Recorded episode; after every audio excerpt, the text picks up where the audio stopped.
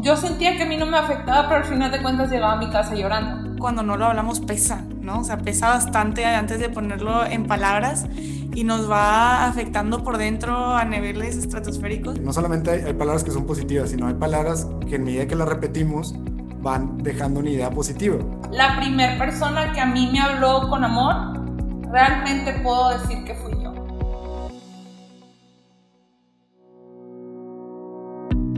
Bienvenidos a Más allá de mí, un espacio para encontrarnos con nosotros mismos y con Dios.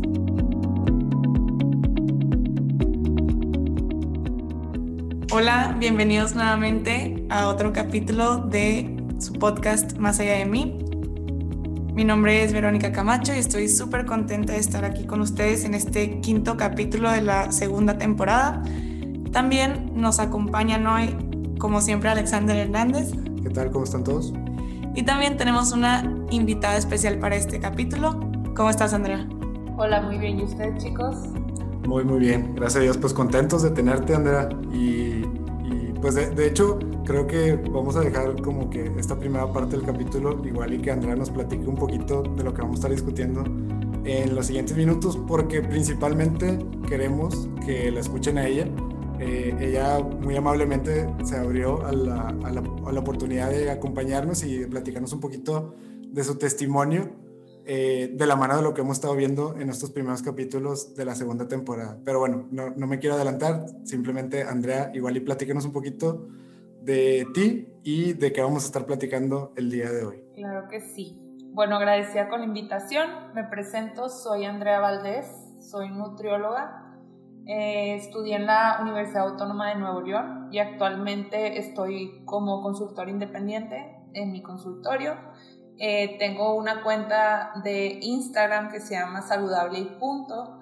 Y también pues hace algún tiempo eh, fui formadora de DIEC eh, juvenil y DIEC y actualmente asisto como formanda en DIEC universitarios. También hace poco me acabo de certificar como educadora en diabetes y también me acabo de certificar como coach en baile. Vale, no, pues un, un, chorro de cosas. Este, algunas ya las sabía, pero no, no, sabía estas últimas certificaciones. También creo que es algo fregoncísimo. Y pues ya saben, los invitamos también por ahí a que la sigan en redes sociales. Andrea, no sé si nos puedas compartir de una vez. Sí, es tal cual, así como se escribe, arroba saludable y punto. Ya está, bueno, pues muchas gracias por presentarte y pues ¿qué nos espera en este capítulo, Vero?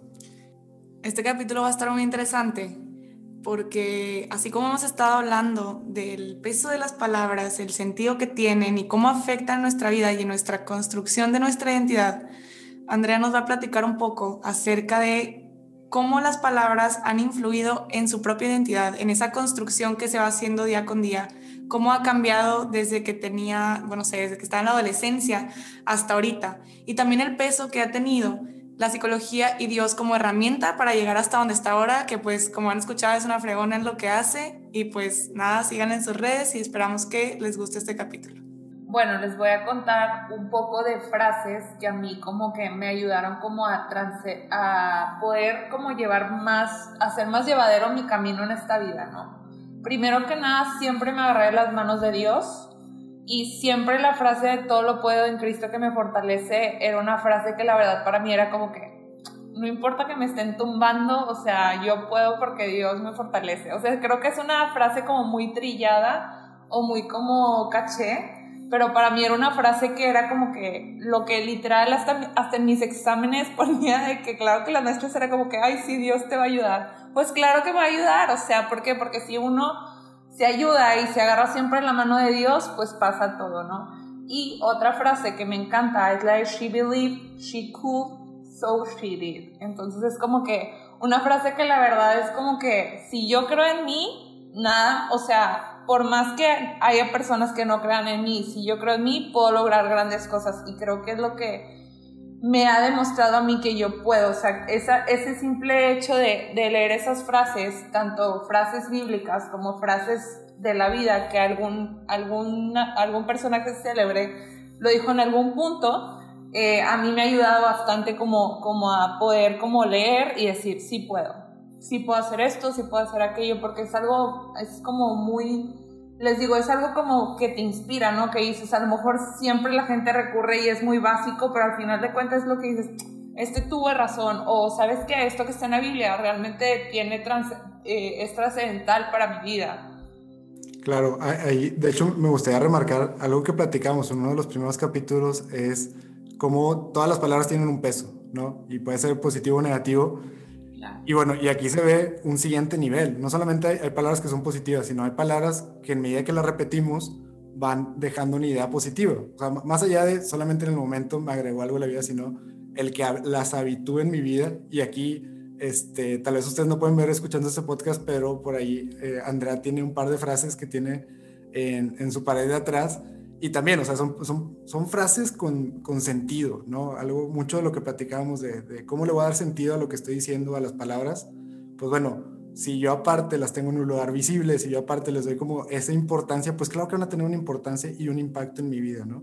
Totalmente. O sea, y tanto como tanto como ahorita decías positivo, también negativo. O sea, también hay palabras que, que yo siempre digo que se quedan como un tatuaje, más que nada más que sean como palabras que, por ejemplo, a lo mejor las positivas te, traían y, te llevan y te dicen, wow, pero así, así como dices, te afectan positivamente, digamos influyen positivamente, no te afectan. También hay palabras que negativamente te llevan como algo que se te queda para siempre, o sea, realmente es algo que llevas y que vives con ello. Claro, justamente me gustaría que nos platicaras un poquito acerca de eso, ¿no? O sea, cómo ha cambiado tu mentalidad a lo largo del tiempo y cuáles eran esas frases que te marcaron tanto negativamente, ¿no? O sea, cómo, cómo empieza esta historia y cómo va afectando en ti y en qué punto fue como, y de aquí decidí empezarme a hablar de una manera diferente y decidí hacerle caso a estas palabras. Claro, mira, mi historia comienza cuando a mí me cambian de escuela en secundaria. Eh, yo estaba en una escuela católica de puras mujeres. Eh, saludos a las que estén, a la que ya están en motolinía. Y me cambian a una escuela mixta donde pues yo no estaba acostumbrada a convivir con hombres, la verdad los únicos hombres de mi casa pues son mis hermanos y mi papá, y la verdad pues, o sea, casi todo mi, mi círculo familiar pues de ahí en fuera no convivía con, no tenía amigos hombres, la verdad no, no, nunca socialicé. Entonces yo entro a esta escuela y la primera semana me va súper bien, o sea, yo me empecé a juntar según yo con las populares me va genial, nadie me empieza, pero la segunda semana me empieza a afectar cañón, de otro nivel. Entonces, eh, primero me gustaba un chico, eh, el chico se entera que me gusta, entonces ahí empieza todo, o ahí empieza, no, es que es la fea del salón, ¿cómo se te ocurre? Y es que, mira, tú estás narizona, tienes la nariz horrible, la cabeza gigante, me llegaron a decir, imagínate, cabinari, de cabezona narizona combinado, o sea, yo no entiendo cómo a, chavos de secundaria se les ocurría tanta barbaridad. Eh, llegaron a decir que como alguien, que cómo yo le iba a gustar a alguien, que cómo yo iba, o sea, que cómo alguien iba a ser capaz de creerme si era tan fea. Eh, me llegaron a hacer barbaridades, o sea, no solamente eh, verbales, sino también físicas. Entonces, sí realmente es, es como un capítulo, como em, fue un capítulo feo en mi vida, digamos que, pues mi ayer publiqué, ayer hice una publicación en mi Facebook acerca de todo esto de lo que les estoy hablando hoy, y realmente mi mamá nunca supo, es fecha que mi, o sea, que nadie en mi familia supo, eh, es algo que me escondí mucho porque ya había sufrido un cambio de escuela y ya no quería sufrir otro por más que estuviera sufriendo realmente llegaba a mi casa llorando, escondida de ya no puedo más, ya no puedo más, ya no puedo más, ya no puedo más. Entonces para mí era súper complicado, o sea, por eso les digo que realmente quedan tatuadas las frases porque pues se las puedo decir como me lo decían tal cual en la escuela, o sea, son frases que realmente no se me olvidan y creo que, creo que es muy importante el, el cómo darle la vuelta, o sea, el cómo tú demostrar que o sea, fíjate que era muy extraño porque yo no, yo frente a mis bullies nunca me caía, o sea, nunca era como, yo era como, ah, sí, ok, y ya, y seguía con mi vida, y nunca lloraba, o nunca hacía un berri, y, el último día de secundaria, me acuerdo tan bien, el último día de secundaria, sí, el último, exploté. O sea, exploté. Nunca había llorado enfrente de mis bullies.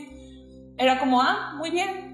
Claro que llegaba a mi casa y llegaba quebrada. O sea, claro que llegaba a mi casa, comía y lo primero que hacía era subir a mi cuarto a llorar. O sea, ya no podía más. Oye, Andrea, y, ahí, pues, o sea, qué, o sea, muchas gracias y qué valiente que, que nos estás compartiendo esto.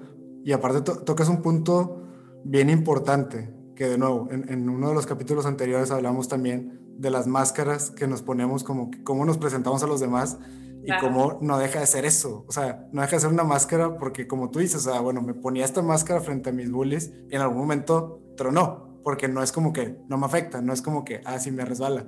Y luego aparte, llegas a tu casa y te tienes que poner otra máscara con tu familia. Entonces, claro que tarde o temprano llega ese punto de quiebre, ¿no?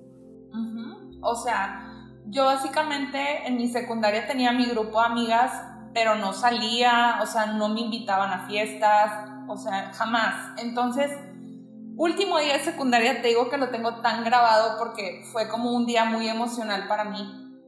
Me empiezan a echar de cosas, de lo que es toda, hace cuenta, la recopilación de todo el bullying de secundaria se acumuló en un día.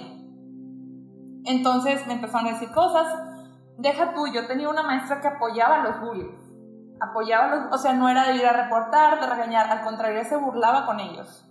Entonces, hace cuenta, llegó un punto que dije, ya no lo soporto, o sea, les grité, ya no lo soporto, te digo, me acuerdo muy bien. Y me, me, me fui al baño corriendo a llorar. Entonces, eh, me voy al baño a llorar y me dice una chava, te admiro un chorro. O sea, te admiro un chorro este, porque no sé cómo aguantaste tres años de tu vida así. O sea, llega una compañera y me dice, no sé, no sé cómo aguantaste, o sea, no sé qué hiciste, no. Y yo, pues, o sea, tú también te burlabas, o sea, así es fácil, o sea, al final de cuentas todos son, todos eran cómplices, nadie, todos cubrían, nadie se iba Nadie iba a decirle a alguien, oye, ¿sabes qué? Director, están molestando a Andrea de esta manera. Nadie fue capaz de hacerlo. Entonces yo voy, me dicen, te admiramos un chorro, te la bañaste, como tanto tiempo, y yo, pues sí. Oye, Andrea, ¿y cómo esto afectó en que tú te empezaras a creer lo que ellos decían? O sea, llegó un punto donde dijiste, es que tal vez tienen razón y tal vez esto soy. Pues, porque, mm, o sea, el punto era que todos, o sea, ninguno de los chavos, digamos, de la secundaria, bueno, había sus excepciones, ¿no? Pero ninguno era como, ay, no es cierto, déjenla, o sabes que esto no, no les creas, o sea, nunca, como yo no lo compartía con mi familia, mi familia no sabía que a mí me decían eso como para decir, no les creas. O sea, como para decir, ¿sabes qué? Esto no es cierto, lo que te están diciendo no es. O sea, acá está el mundo bueno y ellos son los bullies, es lo que, o sea, como que nunca hubo algo, un parteaguas que dijera, ¿sabes qué? De este lado está bien y de este lado te están diciendo mentiras, no te lo creas. O sea, créeme que nunca hubo como esa división. Entonces, les digo, salgo de secundaria y ahí es donde entra, yo les digo, yo toda mi vida fui católica, o sea, toda mi vida, pero no tan practicante como en los últimos años desde que entré a DIEC. Entonces, eh, entro a prepa y en prepa me va bien, o sea, en prepa la verdad, obviamente muchos de, yo me quedé en la misma prepa que en mi secundaria, entonces muchos de los que estuvieron en mi secundaria estaban en mi prepa, pero habían cambiado algo. Eh, entonces, cuando yo entro a prepa, descubro DIEC y para mí fue como una, yo siempre les digo, yo siempre le, y, y Vero ha escuchado esto, yo siempre les digo que es como, me está ahogando y es como que mi tipo ¿cómo se le llaman los de los pescadores? Como la garrita. el, gancho. Ajá, fue como mi gancho de tipo, aquí, o salvavidas, digamos de esta manera de, aquí estamos y no nos vamos. O sea, porque les digo, yo siempre fui católica, pero no tan practicante. Entonces, yo tenía amigas desde antes de secundaria que me decían, es que estamos yendo a DIEC y estamos yendo a DIEC, pero como que nunca, nunca me hizo ruido. Hasta que aprendí que en San Jerónimo, que el primero fue Adol, claro que yo estaba en, en, prepa, pero no podía ir a, San a Cumbres, entonces empiezo a ir a San Jerónimo y les digo que para mí fue como ese gancho, ese salvavidas que me sacó, o sea, que me dijo, a ver, ya sufriste mucho, o sea, aquí estamos, o sea, y la verdad estuvo bien bonito porque pues había gente muy buena, había gente que realmente hasta ahorita, desde que estábamos en Adol, ahorita seguimos en Dieck y la verdad es como, les digo, es donde Dios me jaló y donde yo empecé a ser como muy creyente, donde dije, ¿sabes qué? Siempre está el camino bueno eh, y, y siempre está como esa como, como es esa luz, ¿no? Siempre, siempre, yo siempre les digo, pues, se los juro, o sea, yo me sentía ahogada, o sea, yo me sentía así tipo escena de Piratas del Caribe, tipo se está hundiendo el barco y yo era el barco, o sea, mal, o sea, mal, mal, mal, o sea, yo era Rose así de que por favor, digo, más bien Jack ahogándome, o sea,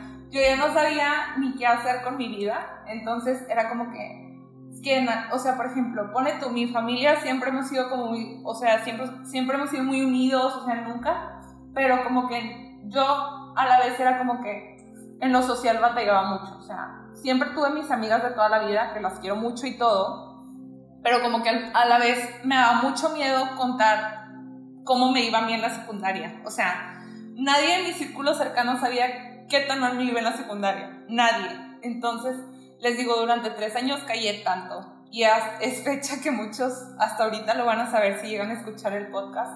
Oye, Andrea, perdón, y entonces, ¿cuándo empezaste a compartir? O sea, entiendo que llega este momento donde por medio de DIEC te acercas tal vez un poquito más a tu fe, eso empieza a cambiar, ahora sí, el mensaje positivo, palabras positivas, pero bueno, ¿y en qué momento como que te llegan lo suficientemente profundo como para ahora empezar a sacar lo que tenías guardado, lo que tenías dentro, ¿no? Sí, porque también hablábamos de cómo cuando no lo hablamos pesa, ¿no? O sea, pesa bastante antes de ponerlo en palabras y nos va afectando por dentro a niveles estratosféricos. Y se me hace muy interesante esta parte que también compartíamos en el primer capítulo de cómo eh, este, esta vida en comunidad, este estar acompañados, ¿no? Es, es clave cuando es como esta vida apostólica, ¿no? O sea, es necesario estar en un grupo, irnos eh, apoyando poco a poco, pero sí, o sea, ¿cuál fue el momento, como dice Alexander, donde empieza a cambiar ese chip y tú decides empezar a compartirlo y empieza como este lenguaje ahora positivo en ti? Ok, tal cual compartir lo que me pasó, lo acabo de compartir el año pasado en una junta de DIECU. Nadie sabía de esto, nadie, se los puedo afirmar, o sea, nadie en mi vida sabía más que los que estuvieron en secundaria conmigo.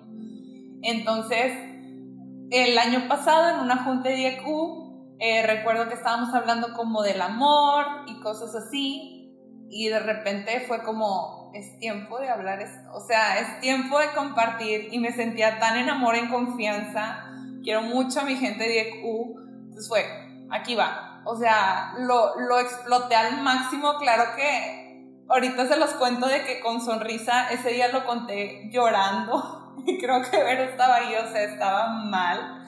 Entonces, sí, o sea, es como esa parte de tu vida que, les digo, al final de cuentas está la luz y al final de cuentas todas esas palabras negativas es como, ¿quién no me va? O sea, si yo tengo estas características, ¿por qué no puedo lograr que alguien me quiera? O sea, ¿por qué no puedo cambiar la vida o trascender en la vida de alguien? Porque al final de cuentas, les digo, era como un, o sea, cualquier cosa que me dijeran, les digo, yo sentía que a mí no me afectaba, pero al final de cuentas llegaba a mi casa llorando. ¿Sí me explico? O sea, yo juraba, ay no, los bullies, mm, no me afecta, esto no me afecta. Y claro que llegaba a mi casa llorando, o sea, y al final de cuentas, como les digo ahorita, o sea, son frases que les puedo repetir así textualmente como me la dijeron hace ocho años, o sea, hace ocho años estaba en secundaria. Entonces, si es como... Eh, ese aspecto, el cual eh, yo pude como empezar a compartir, les digo, apenas el año pasado, pero este año yo, a pesar de que es como el 2020 y que no es el mejor año para todos, para mí fue un año en el cual yo me reencontré totalmente, o sea, fue el año en el cual yo muchas cosas que para mí eran como bien pesadas sobrellevar, o sea, la verdad mi autoestima, no les voy a mentir, mi autoestima hay días que está por los suelos, pero por los suelos del, o sea, horrible. Y hay días que es de que diosa, así empoderada. Entonces, sí es como que bien cañón, o sea, porque hay días que a lo mejor esos días de antes, que eran negativos, vuelven a afectar, pero ya es mucho, mucho menos, eh, pero que psicóloga sabe, eh, pues sabe lo, lo, poderosa que es la terapia y a mí, a mí me, yo creo en la, o sea, yo creo en el poder de la terapia y en la positividad de la terapia. La verdad es que eh, quien le está pensando ir neta, no le piensen, o sea, vayan. O sea, vayan porque realmente no es el vayan a terapia tomarlo como algo de, ay, me están diciendo que estoy loco. No, te están diciendo que vayas y te quieras, reina. O sea, y rey, o sea, te están diciendo que ocupas porque te necesitas un poquito más de amor en ti, más poder en ti. Y tengo la curiosidad de saber quién fue la primera persona que te empezó a hablar con amor o por la historia fuiste tú misma la que se empezó a hablar con amor. Ok, bueno, mi familia siempre me ha hablado con amor, o sea, mi familia nunca ha sido de... La verdad es que mi familia somos bien raros. Porque hay días que nos hablamos y nos amamos como cualquier familia y hay días, bueno, más con mi hermano, que hay días que realmente el mundo se nos quiere caer. Pero realmente la primera persona que a mí me habló con amor, realmente puedo decir que fui yo. O sea, después de tanto tiempo, yo dije, a ver, yo me tengo que querer hoy y siempre. O sea, porque realmente alguien me dijo que muchas veces, no sé, yo no sé, tú que eres psicóloga, Vero, a mí me dicen, es que si, uno no si tú no te quieres, ¿cómo te van a querer los demás?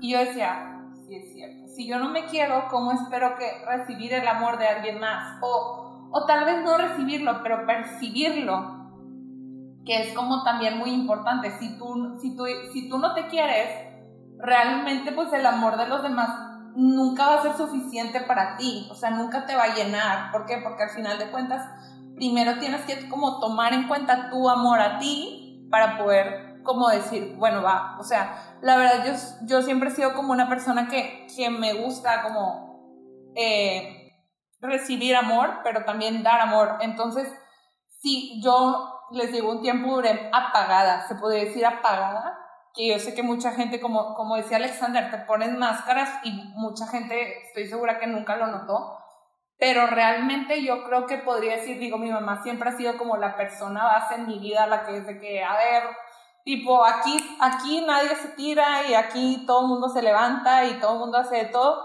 pero se podría decir que ya en forma, después de toda la tormenta que pasé, dije, yo me tengo que levantar de esto. O sea, yo solita. Nadie, les digo, es fecha que yo creo que muchos apenas van a saber lo que yo sufrí entonces, o sea, la verdad es que, o sea, Dios y yo hemos salido juntos de todo, la verdad, sí les podría decir.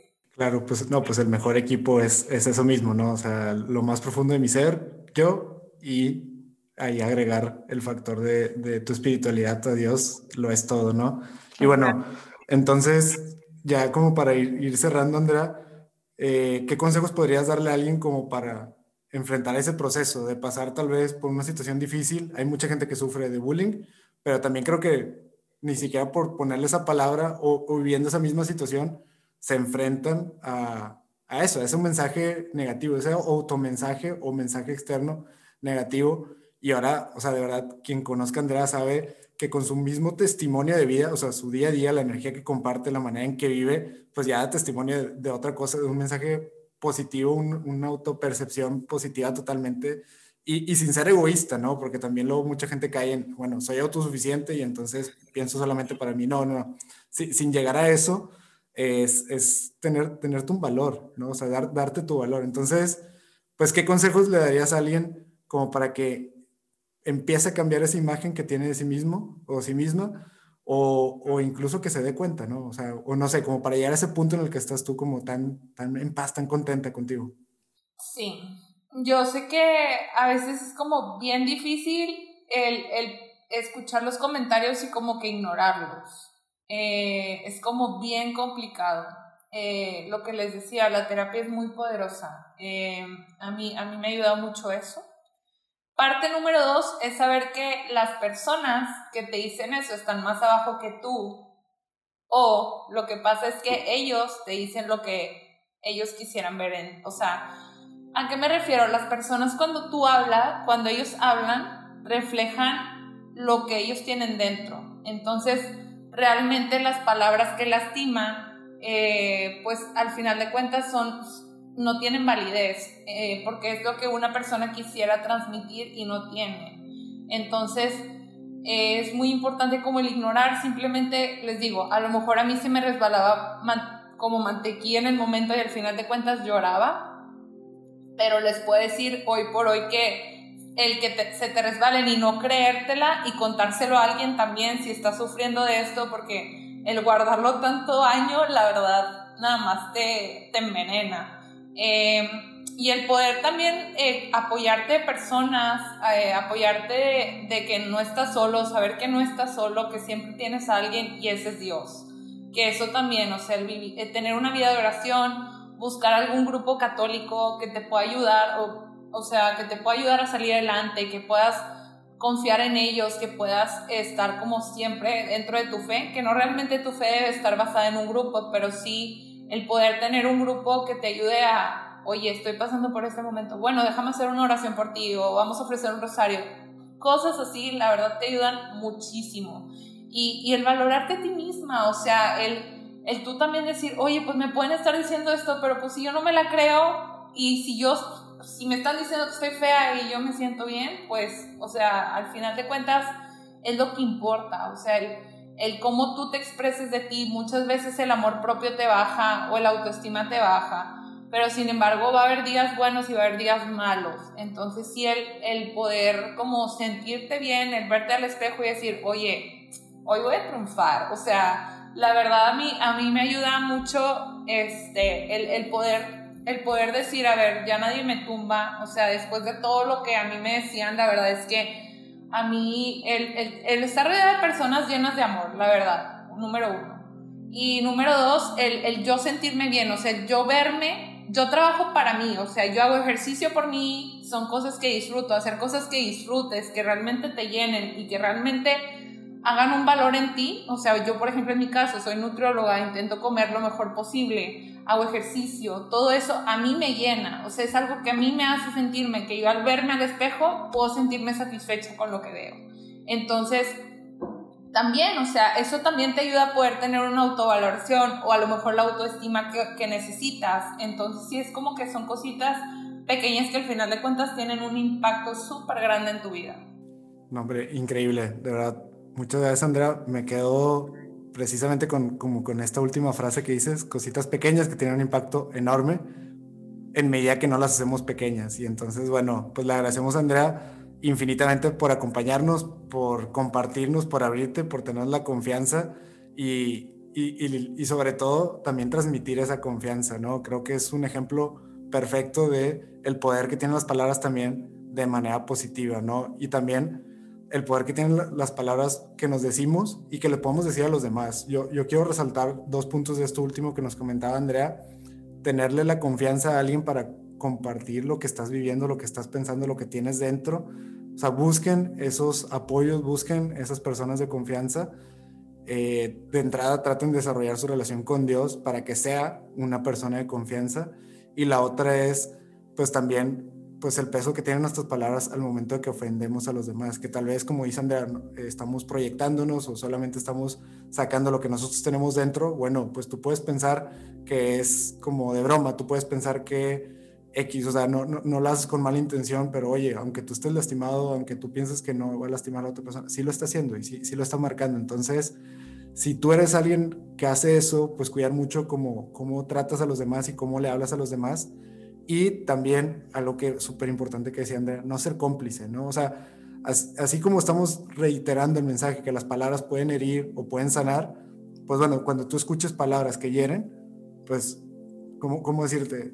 Darles la atención que merecen, oye, detener en medida lo posible, ¿no? Y cuando escuchas palabras que sanan, pues aplaudirlas, ¿no? Como lo estamos haciendo ahorita que escuchamos palabras que sanan de Andrea y cómo no reconocérselo, ¿no? Ok, sí, muchas gracias Andrea. Este, me quedo con ahí varias ideas importantes, pero una de ellas es como esta parte, escuchando tu testimonio de que se trata de no negarlo, sino más bien hablarlo para poder sanarlo, literalmente, ¿no? Dándole el sentido a las palabras, pues no se trata de que, no pasó esa parte de tu vida, sino cómo empezar a sanarla. Y pues también me quedo con la parte del amor propio, que es un amor que se busca trabajar también la terapia, pero es un amor de la mano de Dios que va más allá del egoísmo y por lo tanto va más allá de mí. Si te gustó este episodio, no dudes en buscarnos en nuestras redes sociales. Estamos en Instagram y en Twitter como arroba más allá podcast.